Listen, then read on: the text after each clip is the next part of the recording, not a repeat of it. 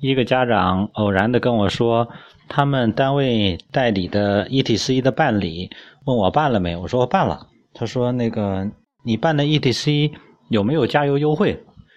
我说没有。他说那你再来办一个吧。我说有了还用办吗？他说你可以有优惠啊，加油啊。我就问我说那是加油站是中石化的有优惠吗？他说不是，是另外一家。哦，我说我不用另外一家的。我说我加油都在中石化，哦，这么挑剔，可能是没好意思说。然后我说，因为我在最初开车的时候，买车的时候，我专门测试过，拿我的车我试了试，嗯，用前两罐加中石化的，后两罐加另外一家的，发现感觉中石化的动力更强一点，啊，然后呢，车开着更顺手一点，于是我就选择了永远加这一家的。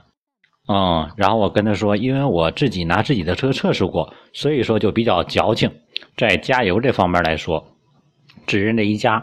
然后他说，哎，其实另外一家也挺好的。我说没错，嗯，他说，但是商家确实是利用了这种心理。嗯，我就跟他说，我说因为我只加这家的，好像错过了很多优惠，因为另外一家经常有促销，包括买电话卡，包括干什么，经常都是另外一家的，嗯。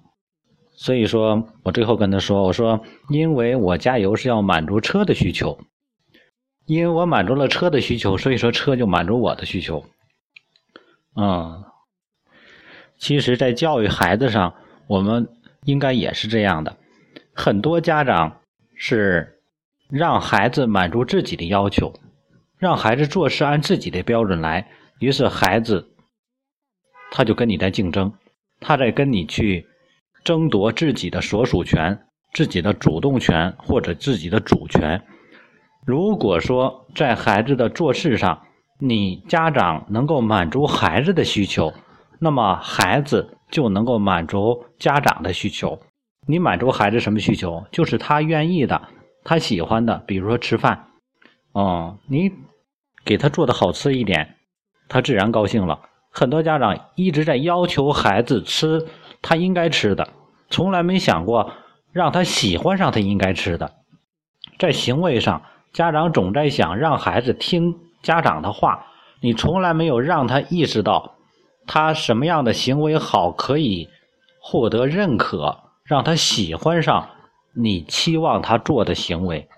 啊，总期望孩子能考出好的分数来，但是你没让他喜欢上学习，所以说满足孩子的需求。那么孩子就能满足家长的需求，所以说，所以在给车加油的时候，我考虑的不是我能够优惠多少，因为反正我也要加油，而是说看看我车在加哪个油的时候感觉更好一点，啊，于是满足了车的对油品的需求，于是他满足了我开车的时候感觉的需求，所以那家长说，爱车的人一般都会。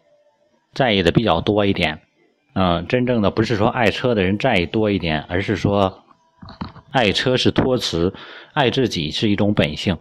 之所以在意车的一些东西，最终来说还是为了满足自己。